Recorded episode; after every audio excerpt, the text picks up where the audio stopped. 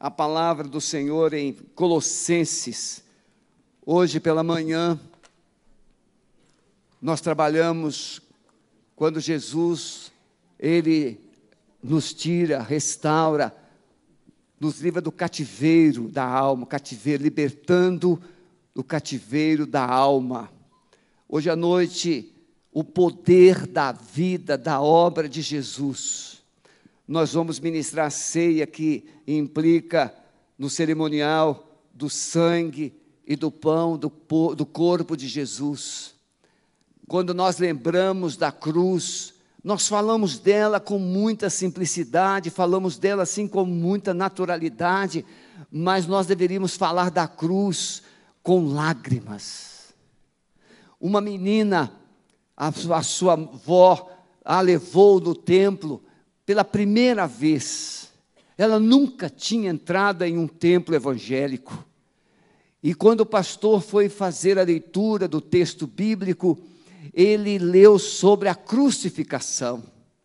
E a menina começou a chorar, começou a chorar, começou a chorar.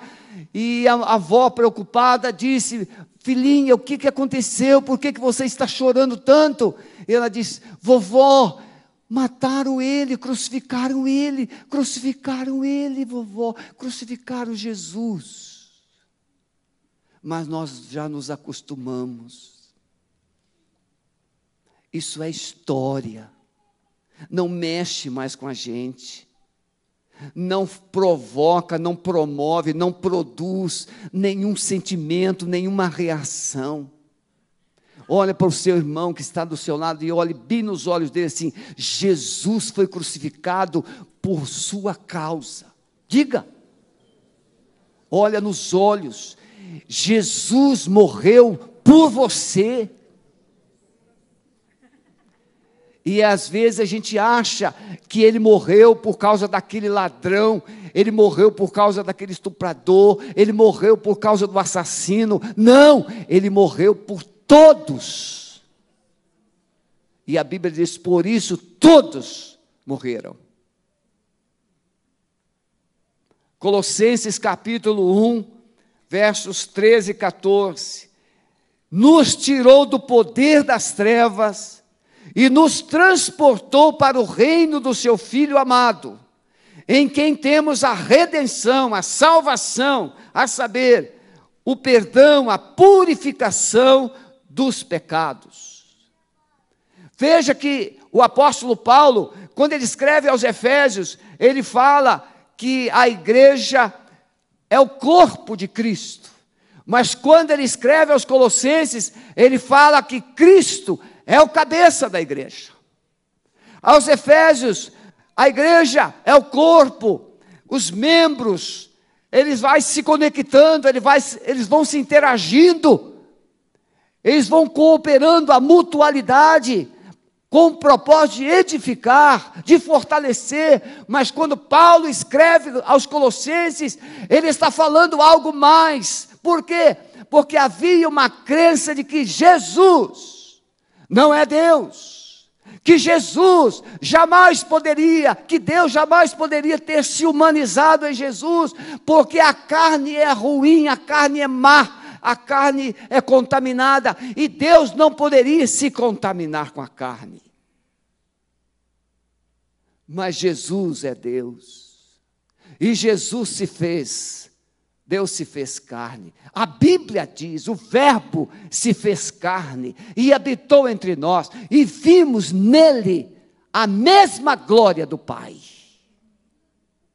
Então Jesus é 100% Deus, e Jesus é 100% homem, humano. Então a palavra que Paulo escreve aos Efésios, como corpo, mas agora Jesus é o cabeça, é Ele que governa, é Ele que dirige, é Ele que estabelece o poder, é Ele que tem autoridade, é Ele que pensa. Ele traz a voz de Deus, eles são os ouvidos de Deus para você. E ele usa essa expressão, ele nos tirou do poder das trevas e nos transportou. Como? Não temos noção do que é isso. E Jesus tirar, o apóstolo João diz no capítulo 3, na primeira epístola, lá no finalzinho da Bíblia, que Jesus Cristo, ele veio para destruir todas as obras do diabo, para tirar o homem das trevas precisaria primeiro vencer aquele que o dominava nas trevas, precisaria primeiro alguém vencer aquele que aprisionara o homem nas trevas. E Jesus veio e viveu 33 anos sem pecar. Ele foi naquela cruz, e naquela cruz, ele esmagou a cabeça do diabo. Foi assim que ele tirou você das trevas, ele foi na cruz, e lá na cruz ele destruiu os poderes que o diabo usava para aprisionar, porque o poder do diabo é o pecado. Aonde está o pecado? Ele tem autoridade, ele tem legalidade para atuar. Por isso que o apóstolo João, lá na sua primeira epístola, lá no finalzinho, não é o evangelho, lá na epístola, lá no finalzinho, no capítulo 5, verso 18, ele vai dizer assim: aquele que nasce de novo não vive pecando, antes ele se santifica a si mesmo, e o maligno não lhe toca. Então veja, quem é que o diabo não pode tocar? Aquele que nasceu em Jesus, nasceu de novo. Quem é que o diabo não pode tocar? Aquele que foi purificado pelo poder do sangue de Jesus. Quem é que o diabo não pode tocar? Aquele que se mantém puro. Mas tem gente que pensa: aceitei Jesus, agora eu vou para o céu. E enquanto o céu não chega, eu faço um pecadinho aqui, eu faço um pecadinho ali, eu faço assim, eu faço assado. Não, meu amado. Quem nasceu de novo passa a ter horror do pecado. Nós não somos porcos que pode dar um banho nele, colocar uma roupinha cor-de-rosa, um colarzinho no pescoço, mas se você soltar o porco, ele vai para a lama. Nós somos filhos de Deus. É diferente. Então, quando Jesus, para Jesus nos tirar, ele precisou passar pela cruz, para que alguém seja tirado do pecado, para que alguém seja tirado do reino das trevas, precisa passar pela cruz. Porque é a cruz que tira a coleira do diabo do ser humano. É a cruz que destrava os cadeados do aprisionamento. É a cruz. É a obra da cruz, não é a cruz. Tem gente que carrega uma cruzinha de ouro, de madeira, de prata, seja o que for, de... não, não é essa cruz que eu estou falando. A cruz que eu estou falando é o, a obra de Jesus. É isso que funciona. Como a, essa Bíblia aqui, é a palavra de Deus ou não é? Mas isso aqui é o quê? É um livro. Mas tem gente que pega e coloca debaixo do travesseiro e fala assim: Eu estou guardado pela Bíblia. Não funciona assim. Funciona como? Eu coloco essa Bíblia na minha cabeça e começo a falar com essa boca o poder dessa palavra. E aí a Bíblia diz que a palavra de Deus na minha boca tem poder, tem autoridade. É assim que funciona. Tem gente que tem uma Bíblia aberta na sua loja comercial. Tem gente que tem uma Bíblia aberta na sua sala. Não funciona assim. A Bíblia é para ser colocada no seu coração. Se com a tua boca você confessar a Jesus Cristo como Senhor, e no teu coração creres que Deus o ressuscitou dos mortos, você está salvo. Então veja, não adianta ter somente a Bíblia, é importante ter, mas você precisa comer essa Bíblia. Diga um amém, pelo amor de Deus. Então veja, você foi tirado o poder da obra, da vida, da obra de Jesus Cristo. E quando Paulo então escreve aos Efésios e aos Colossenses, ele está falando do corpo, que é a igreja, do cabeça, que é Jesus. A causa, irmãos, da igreja viver tanta eh, decadência, eh, frieza espiritual, é por não ter essa cabeça que é Jesus. As pessoas estão decidindo pela sua própria cabeça. Ah, agora eu quero viver assim. É a sua cabeça. Ah, agora eu quero fazer isso aqui. É a sua cabeça. Agora, se você perguntar o que é que Jesus pensa do que você está pensando fazer, talvez a sua cabeça mude.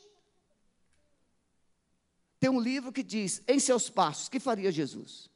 Então, antes de você tomar uma decisão na vida, pergunte a Jesus: Senhor Jesus, se, eu tivesse, se o Senhor estivesse no meu lugar, o que, que o Senhor faria? Eu duvido que você faria as besteiras que tem feito.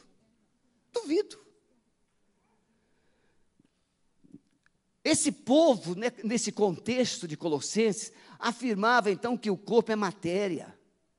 E aí, eles entendiam ser, se se prostituísse, praticasse pecado, mortificaria esse corpo e purificaria o espírito, que o espírito não se contamina com o corpo. Não, irmãos. O que, se, o que purifica o espírito é o poder da obra de Jesus. Não é como algumas religiões que pega uma corrente e fica se autofragelando, se autofragelando. Você não está purificando nada, você está se machucando. Jesus já derramou sangue, você não precisa se autoflagelar para melhorar, para se santificar, para agradar a Deus, você precisa de obediência. É obediência. É a obediência que, que Jesus revelou. Então eu quero falar três coisas, se o tempo assim nos permitir. Conhecer a verdade sobre quem é Jesus. Ah, pastor, eu sei quem é Jesus. Sabe não. Você ouve falar. A mocinha entra na internet e conhece um rapaz. E aquele rapaz é esperto, coloca uma foto bonita. Você já viu alguém colocar uma foto feia lá no seu na sua página lá? Não. Coloca uma foto produzida. A moça faz hã? ela faz aquilo tudo e fica daquele jeito, tira aquela foto e coloca lá. Ainda faz um rostinho assim, bem igual gatinho. Só que por trás daquele do rostinho tem uma personalidade, tem uma identidade. A roupa esconde as estrias e as rugas. Muito pó, muito creme, e tudo bonitinho até você se apaixonar por alguém que você nem conhece.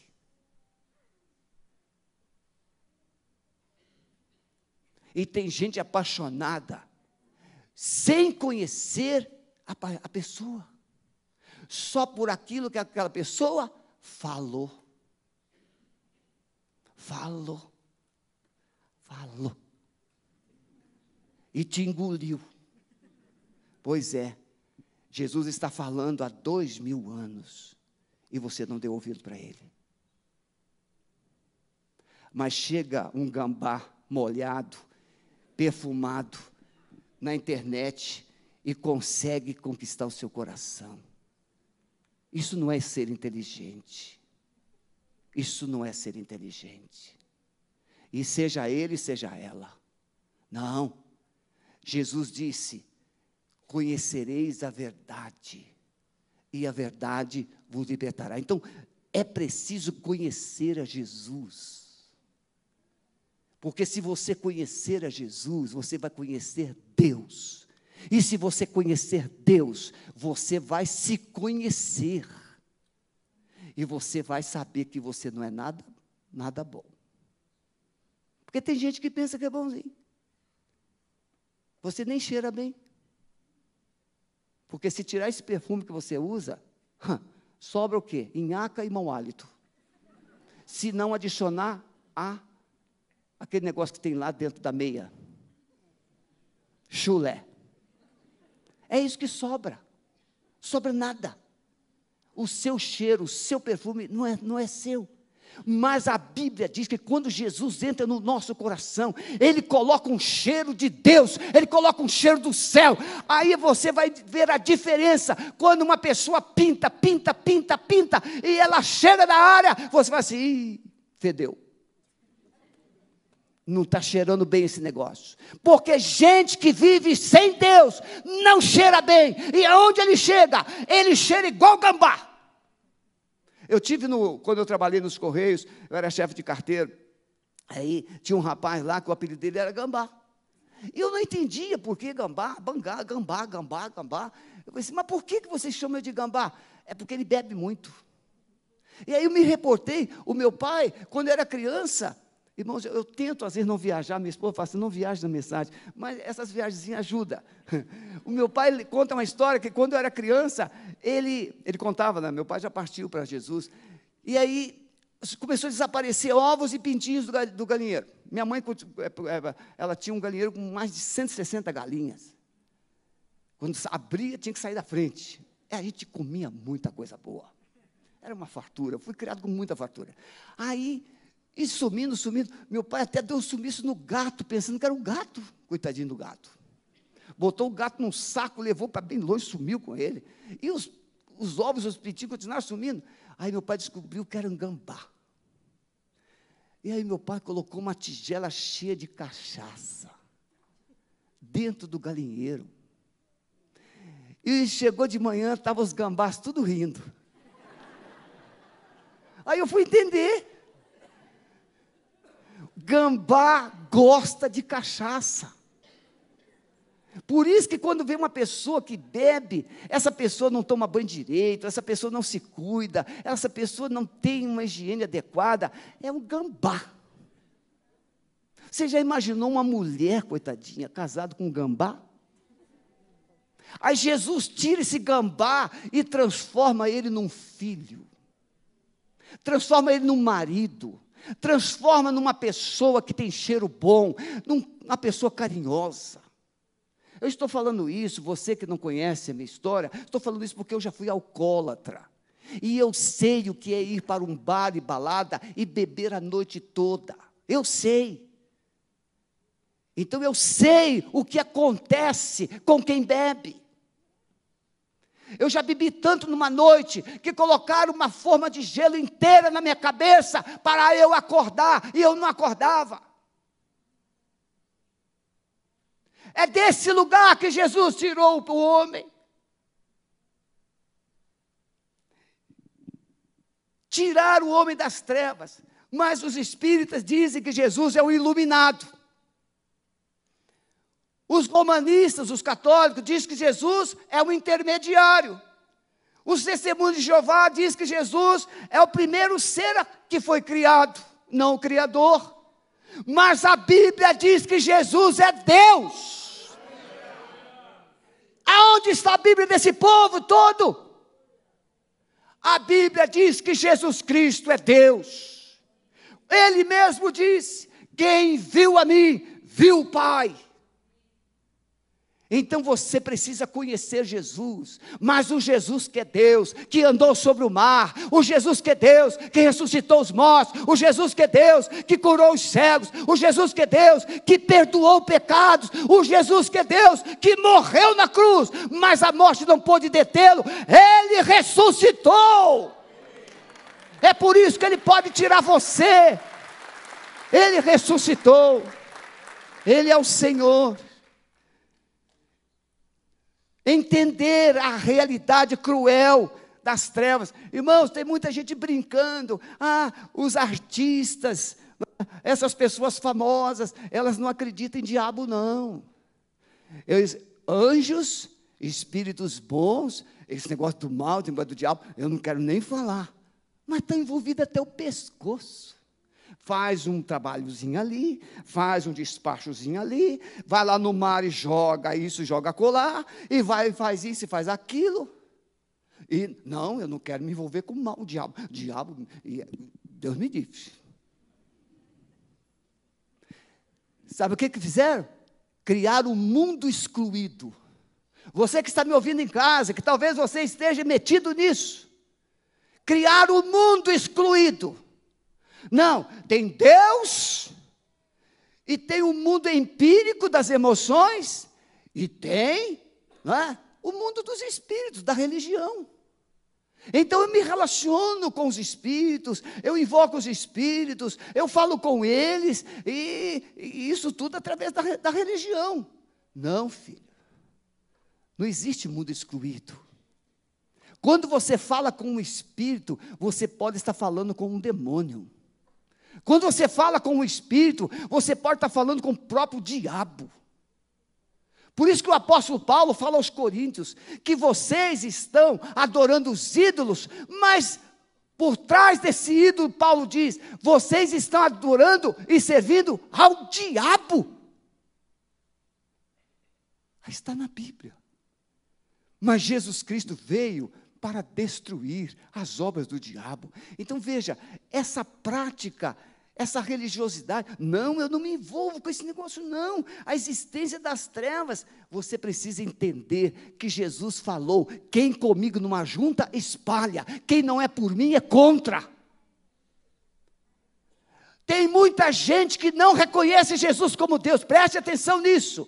Tem muita gente que não reconhece Jesus como Deus, não reconhece Jesus como Senhor, não reconhece Jesus como Salvador, mas celebra o Natal. Olha que paradoxo, olha que, que coisa esquizofrênica. Não, é ou não é? Não, Jesus não é Deus. Não, Jesus não perdoa pecados. Não, Jesus não pode salvar. Não, Jesus não ressuscitou. Mas celebra o Natal. E qual é Jesus que você celebra? O Jesus que celebra é aquele que a Bíblia diz que nasceu da Virgem Maria, que viveu 33 anos, que morreu na cruz, mas ressuscitou, foi assunto aos céus, mas vai voltar. É esse Jesus que a Bíblia diz. A Bíblia não fala de outro Jesus, não. Quem é que te falou de outro Jesus? Cuidado com as suas fontes. Então você precisa conhecer Jesus. O Jesus que a Bíblia revela. O homem não pode se salvar sozinho. Você pode pensar que é bom, você pode pensar que faz muitas coisas boas. Ninguém pode se salvar. A palavra de Deus diz: se eu expulso Satanás pelo Espírito de Deus, logo é chegado a vós o reino de Deus. Como pode alguém entrar na casa do valente, furtar os seus bens, se primeiro não matar o valente, saqueando então a sua casa? Jesus chegou e ele venceu a Satanás. Satanás tentou Jesus lá no deserto. Se tu és o filho de Deus, transforma as pedras em pães. Jesus venceu todas as tentações.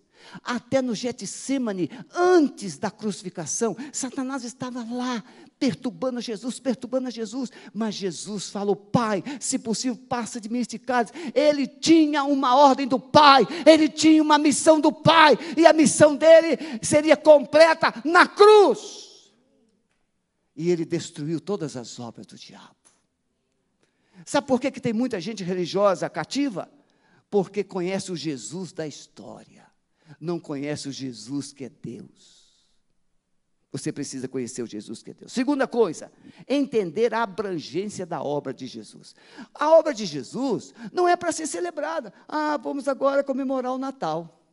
O coro vai cantar, vai teremos uma cantata, mas isso é o quê? Isso é o cristianismo que traz a memória que Jesus Cristo veio, que Jesus Cristo morreu, que Jesus Cristo é, ressuscitou. É, nós comemoramos na Páscoa. É a memória. É trazer essas verdades bíblicas para você. Mas não é isso que vai mudar. O que é que vai mudar? Vai mudar é você ter essa experiência da abrangência da obra dele. Irmãos, uma vez eu atendi no gabinete uma pessoa e ela era membro, membro, membro de igreja. Igreja batista, não vou criticar as outras igrejas, não, membro de igreja batista. E nós, eu e Sueli, o pastor Maurício, fomos na casa dessa pessoa, ajudamos, ajudamos, e ela muito difícil. E membro de outra igreja.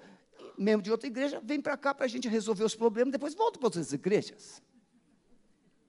Nós não prestamos para muita gente para ser membro aqui, mas tem muita gente que vem para cá, a gente tira os carrapichos, impedir o cabelo, arruma tudo, bota um batom, um creme, faz tudo, e depois ela vai assim, tchau. O pastor Silvado um dia me encontrou e falou assim: o pastor Sebastião, ele é pastor, ele, ele cuida dessas pessoas, mas as pessoas não ficam lá, elas vão embora depois. Tem muita verdade nisso, infelizmente. Mas não importa, a missão da gente é cuidar. Fica quem Deus mandar. Às vezes Deus não deixa ficar porque vai dar mais problema. E aí a gente fala assim: vai com Deus, crispe.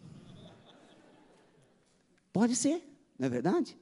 Então, a abrangência da obra, o sangue de Jesus, ele tem um poder que você nem pode imaginar. Você conhece o poder da nitroglicerina? Conhece? A dinamite, ela foi feita com ela. A dinamite, aliás, surgiu por causa das explosões da nitroglicerina um poder de explodir rochas, um poder de destruir coisas, um poder de matar pessoas, bombas. O poder do sangue de Jesus é bilhões, bilhões, bilhões mais forte do que o poder da nitroglicerina. Porque o poder do sangue de Jesus faz o inferno inteiro recuar. Não adianta você dizer assim: o sangue de Jesus tem poder. Tem mesmo, mas tem poder na vida de quem anda com Ele. Tem poder na vida de quem se submete a Ele. Eu estou debaixo do sangue, eu estou debaixo de uma autoridade. Ilustrando, uma mulher, o marido viajou, e essa mulher morava numa casa muito bonita. Isso está num livro que eu li, esse, essa história.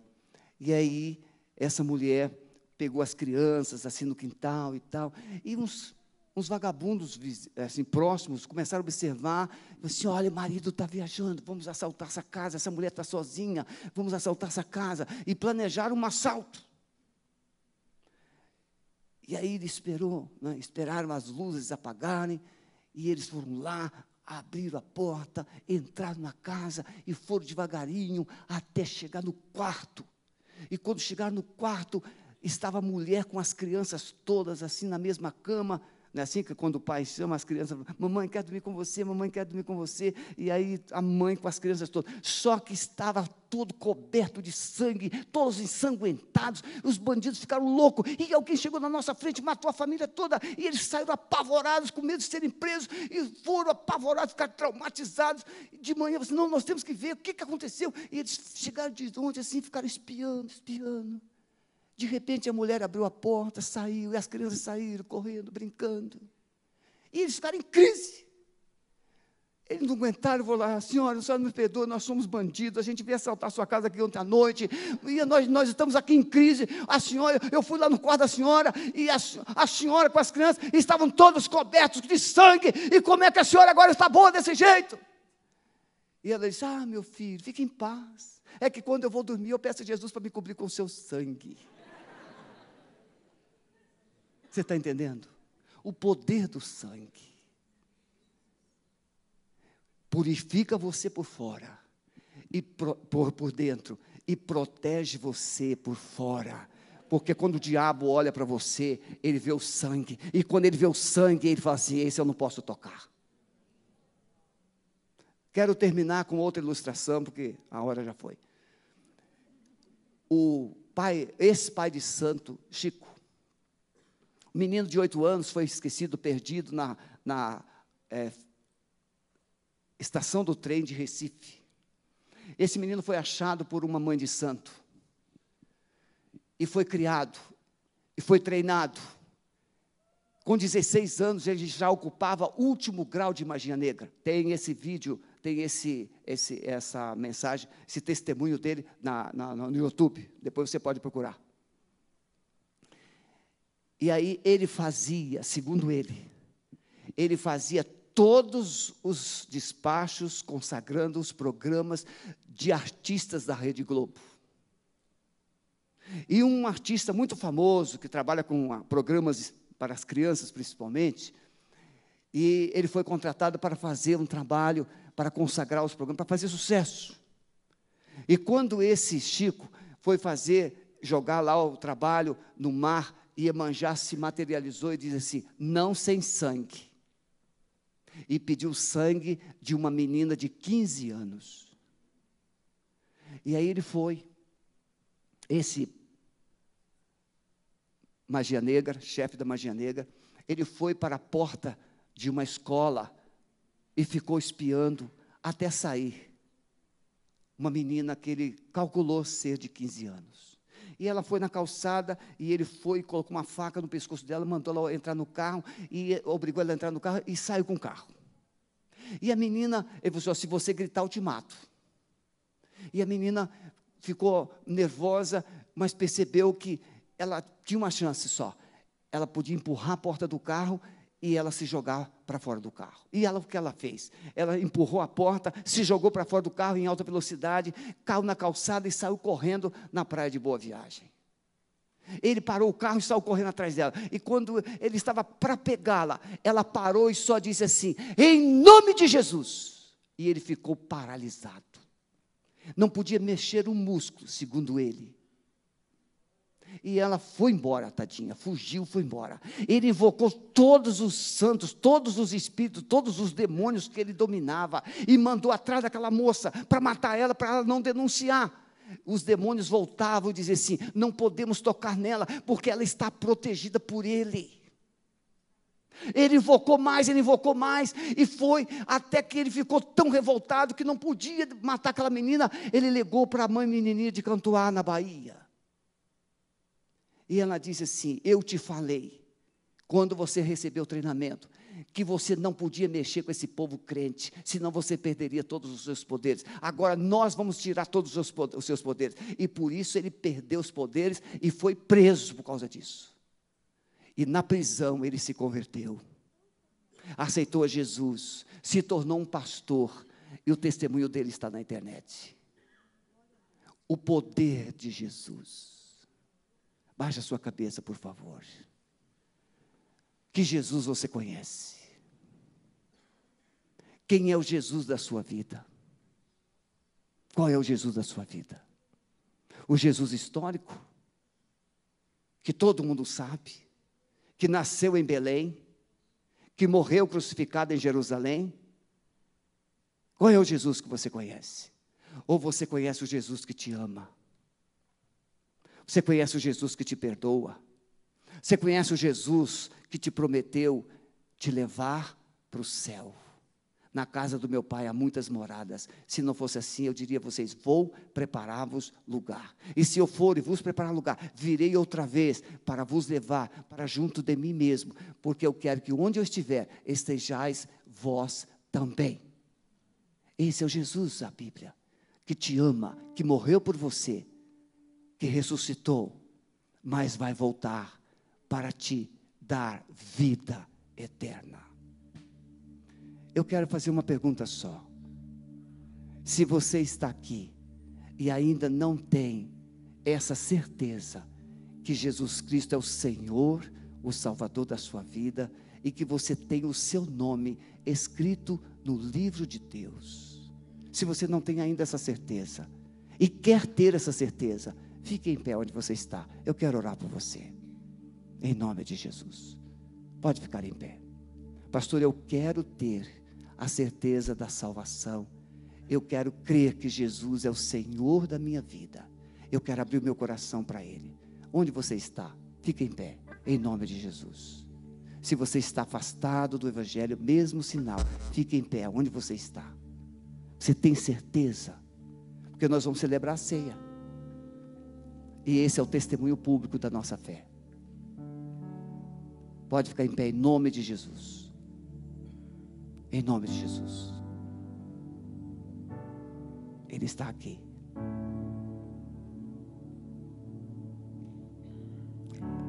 Amém. Vou convidar os pastores, os diáconos para tomarem aqui os lugares e nós vamos celebrar a ceia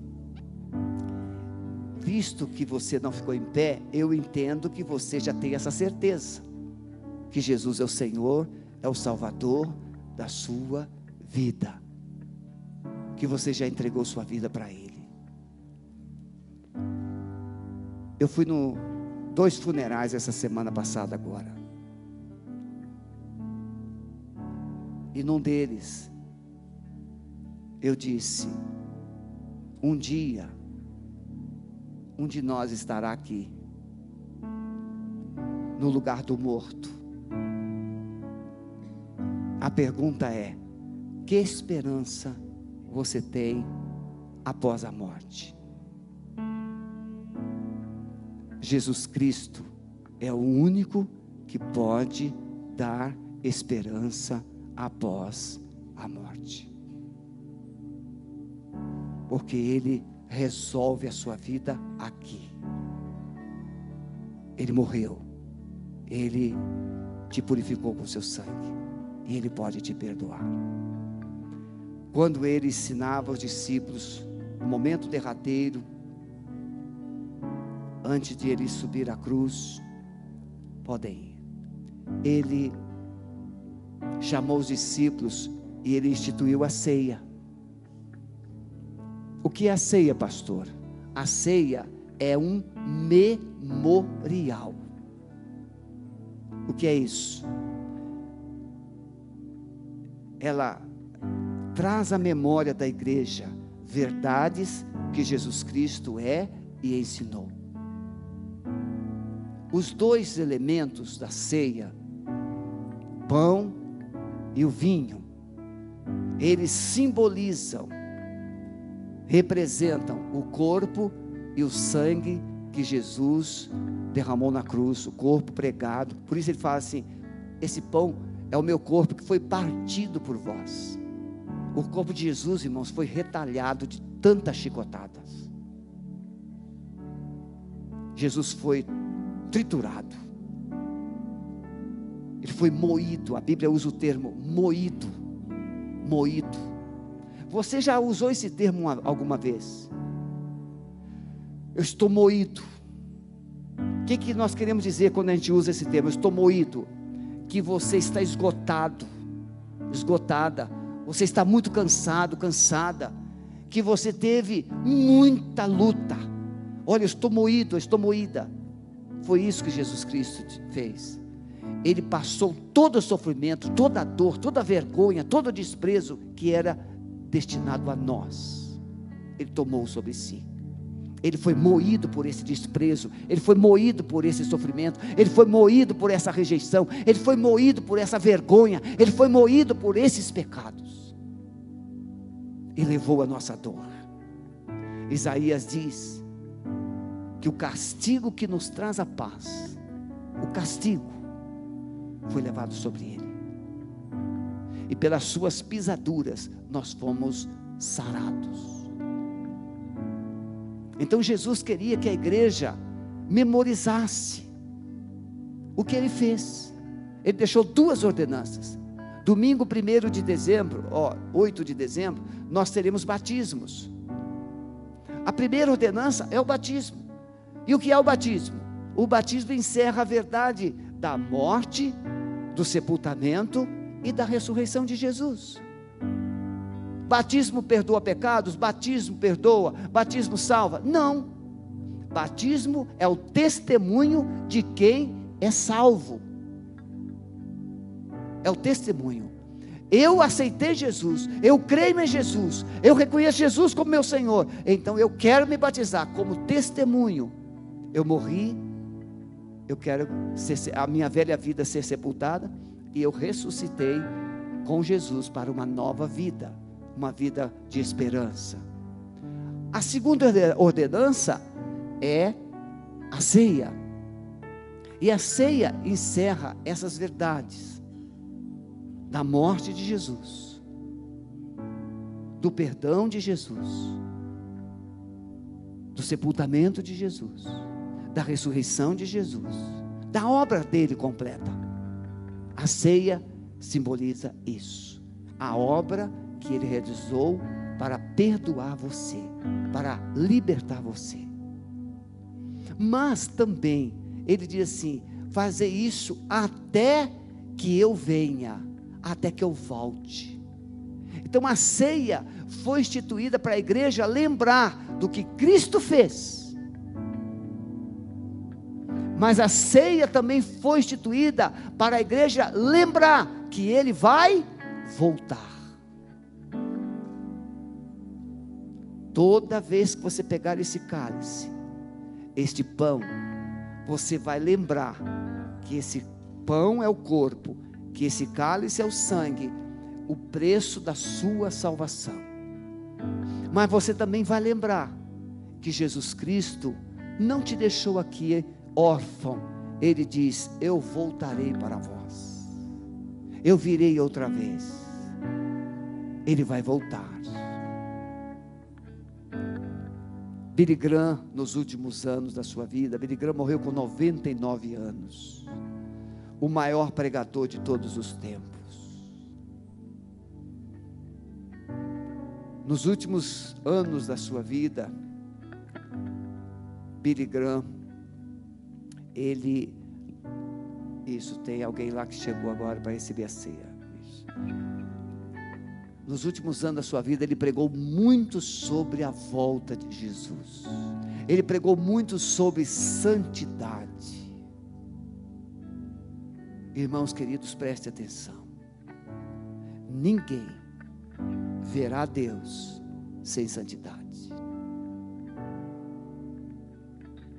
Você pode participar da ceia.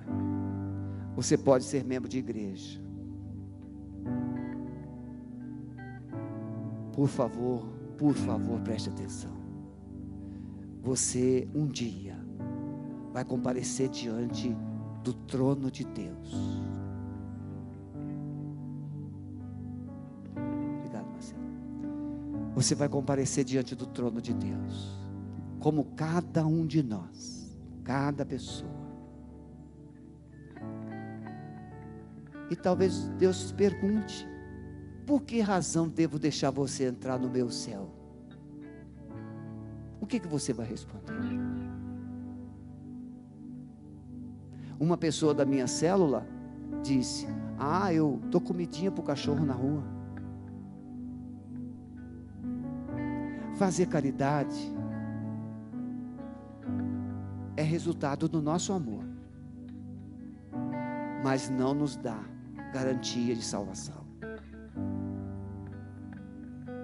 Você ainda poderia dar o seu corpo todo para ser queimado e não teria mérito nenhum diante de Deus, porque todos os méritos já foram dados para Jesus. Ele recebeu um nome, ele recebeu uma posição e ele recebeu uma autoridade que ninguém mais tem, só ele, só Jesus pode te salvar. Então você um dia vai chegar diante do trono de Deus para ser julgado. E ele vai perguntar a você: O que é que você fez com o meu filho?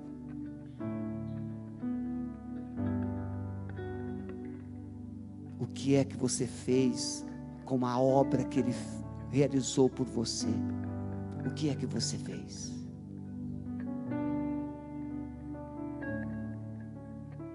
Você está entendendo, meu irmão?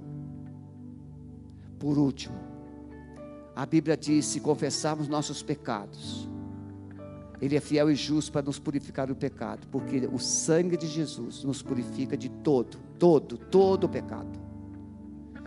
Mas talvez você esteja magoado com alguém, você guardou mágoa, está triste, isso pode ser pecado. Ficar triste com alguém não é propriamente um pecado, mas o que você faz com essa tristeza pode constituir um pecado. Ressentimento é pecado, ódio é pecado. Então vamos ficar todos em pé, por favor. Eu quero desafiar você a trocar o cálice com alguém. Pode ser alguém que esteja do seu lado, mas pode ser alguém que você queira compartilhar o perdão o amor.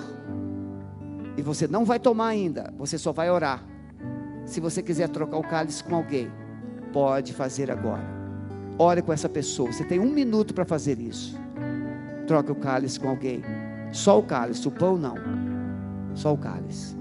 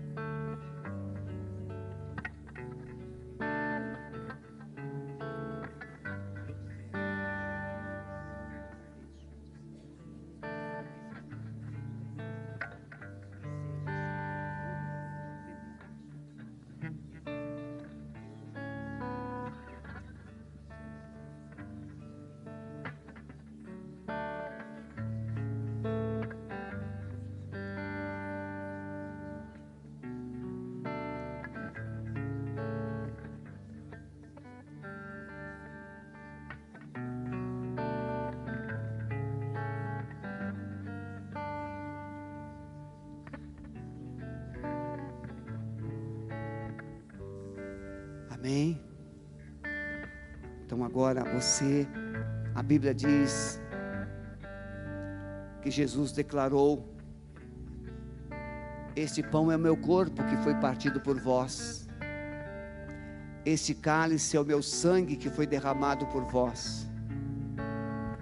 Tomai, comei, bebei dele todos. Fazer isso em memória, em lembrança de mim. Comamos, irmãos, e bebamos, lembrando de Jesus.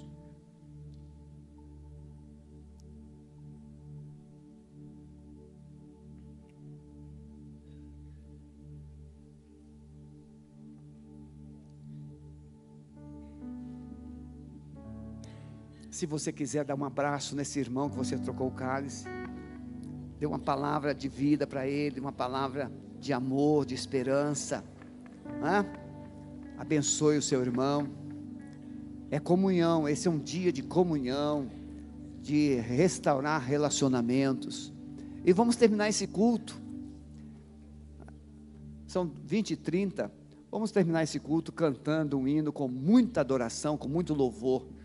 Pai, nós te adoramos, nós te bendizemos, nós te exaltamos, glorificamos a Ti pela grandeza do Teu amor por nós, pela Tua presença em nosso meio, pelo perdão dos nossos pecados e pela esperança da vida eterna.